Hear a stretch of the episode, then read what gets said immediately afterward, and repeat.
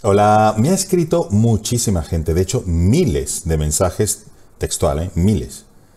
Me han escrito preguntándome qué pasa con Zoom, que no le sale el fondo de vídeo, que no le salen las 49 ventanitas, que ahora con la versión 5.2 no le salen un montón de funciones, como las nuevas reacciones, por ejemplo, estas, o el PowerPoint o el Keynote que sales pequeñito aquí abajo y tú puedes explicar en transparente y puedes explicar con tu mano todo eh, lo que estás enseñando a tu gente. Bueno, varias funciones nuevas y Javier, ¿qué pasa que no me salen?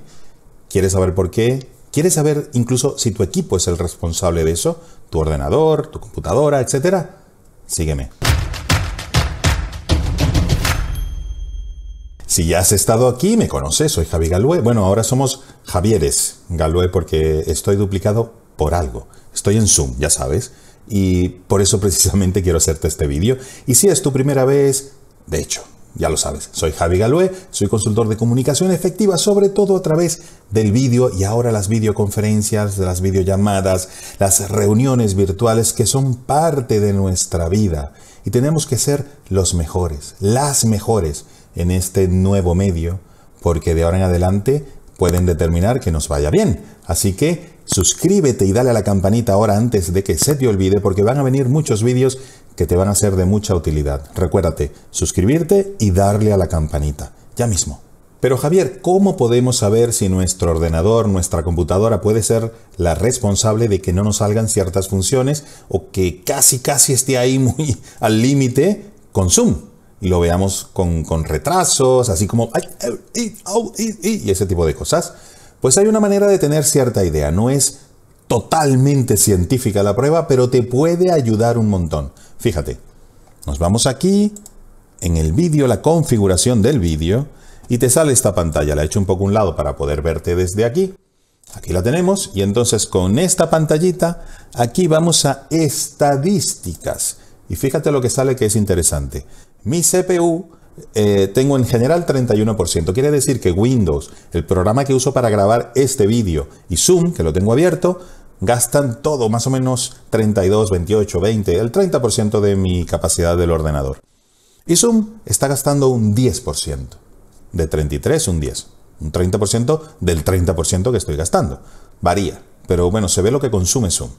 Si esto ya te está llegando al límite, si cualquiera de estos parámetros ves que está llegando al límite, posiblemente tu ordenador, la capacidad que tiene, la memoria RAM, etcétera, que ya lo veremos, puede ser el responsable de que no te salgan algunas funciones, se te vea retrasado, borroso, raro, se te desconecte muchas veces, etcétera. Entonces, fíjate, memoria RAM, yo tengo 32 GB de memoria RAM, Zoom 318 consume, no es mucho, entonces ni siquiera sale aquí, o sea que no hace falta, no consume tanta memoria RAM Zoom.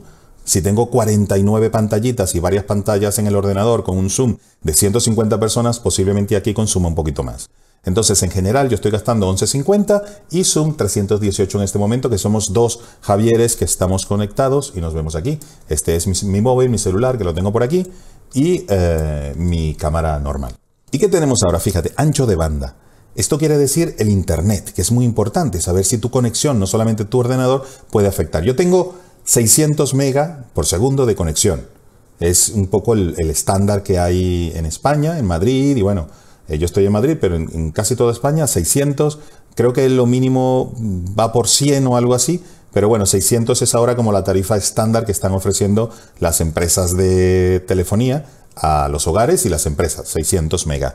Me está consumiendo 982, 900 y tantos kilobytes por segundo para enviar y algo parecido para recibir. Acuérdate que cuando es Zoom no solamente es la velocidad tuya de Internet de bajada de cosas, que por lo general es mayor que la de subida, porque vemos más páginas web, música, vídeos, películas, etc. Y enviamos pocas cosas, pero en Zoom enviamos nuestra imagen, nuestro sonido y también entonces la velocidad de subida es importante. Aquí tenemos las dos velocidades. Yo me conecto por cable. Es importante que si estás por Wi-Fi, por Wi-Fi, si puedes conectarte a la pared, mejor. Vas a ver que te va a eh, em, potenciar mucho estos números porque va mucho más rápido que el Wi-Fi por lo general. Entonces, ahora vamos a audio. Fíjate que mi audio en enviar, bueno, 24 kHz, eh, latencia 35 milisegundos, quiere decir que hay un retraso mínimo, 35 milisegundos. Imagínate, un segundo dividido en mil partecitas, 35 de esas es solo el retraso que tengo con el audio. No hay de recibir porque el otro que está conectado, que soy yo mismo, móvil, si lo enciendo, eh, vamos a tener aquí un bucle, un feedback, porque lo que entra por el micrófono sale por, la, por el sonido, vuelve a entrar al micrófono, así millones de veces por segundo, hace que haya un feedback brutal, entonces le apago el audio al móvil. Por eso no recibo audio. Pero aquí tengo la latencia, que es 34 milisegundos, y la variación de retardo es 5 milisegundos, arriba, abajo, más o menos la variación. Pérdida de paquetes 0%. Estoy muy bien, muy bien conectado. El vídeo, muy importante, pero el audio a veces es más importante que el vídeo, porque la gente te puede ver más o menos mal, borroso y esto, pero si no te entiende, se acabó el Zoom, se acabó la videoconferencia. Entonces, como puedes ver en el vídeo, tengo latencia 34 milisegundos, que está bien. De mil partes 34, la verdad es que es muy poquito, tanto de enviar como recibir. Variación del retardo, o sea, 5 arriba y abajo de variación, que no es nada, 5 milisegundos pérdida de paquetes cero, cuando estás de repente así, ¡pum! se para, se apaga o se va o y sigue y hace ese tipo de cosas raras, por lo general es porque estás perdiendo estos paquetes. La resolución 640 x 360, que no está mal. Mm, yo, mi cámara tiene más, pero eh, Zoom lo comprime para que ahorremos esa conexión, para que podamos ver un montón de pantallitas y la gente que está del otro lado también nos pueda ver y escuchar bien. Entonces, comprime, codifica y descodifica nuestra imagen, nuestro sonido para que todo vaya bastante más fluido. Cuadros por segundo, 23, 22, que no está mal, el cine son 24. Y recibir 13, o sea que yo voy a ver un poco la gente un poco más de cuadrito en cuadrito, pero la gente cuando yo envío, envío más cuadros por segundo. Compartir pantalla no sale nada porque en este momento no la estoy compartiendo. Si lo haces, lo verás aquí y podrás comparar. Quédate con mis números estos que están aquí y compara lo que tú tienes con los míos para que tengas por lo menos una referencia. Puedes estar mejor o peor que yo, pero por lo menos tienes una referencia, tanto el vídeo como el audio, como en general. Si tú ves que todo esto empieza a ir azul, azul y se empieza a ir al tope, seguro o casi seguro que tu ordenador, tu computadora es en parte responsable de que tengas problemas de conexión, retrasos, no escuches bien, te veas así como que... Y ese tipo de cosas, y que no te salgan las funciones que le pueden salir a otras personas. Entonces, o cambias de equipo, o lo amplías un poquito, o bueno, esperas que Zoom poco a poco se vaya perfeccionando, se vaya optimizando para que tu equipo sea capaz de mm, procesar toda esa información que tenemos aquí. Acuérdate que sencillamente vas a estadísticas y vas a tener toda esta información de tu ordenador. Aprovechalo. Y de hecho, para que veas una muestra de la latencia, fíjate cómo hablo yo cuando estoy hablando, y fíjate el Javier de aquí, que está de perfil, como tiene cierto retraso de vez en cuando, si, te has visto el vídeo, hay algún cuadrito por ahí perdido, etcétera, pero esto es lo que ve la gente del otro lado de tu cámara. Entonces, fíjate el retraso y fíjate la latencia cómo se van acumulando. Pero bueno, se ve bien, se ve bien. Hombre, yo no tengo mucho arreglo, pero se ve en realidad eh, con muy poquita latencia o retraso entre lo que yo estoy diciendo y lo que la otra persona está viendo. Por cierto, acuérdate que esto es una parte de la videoconferencia, pero más importante eres tú.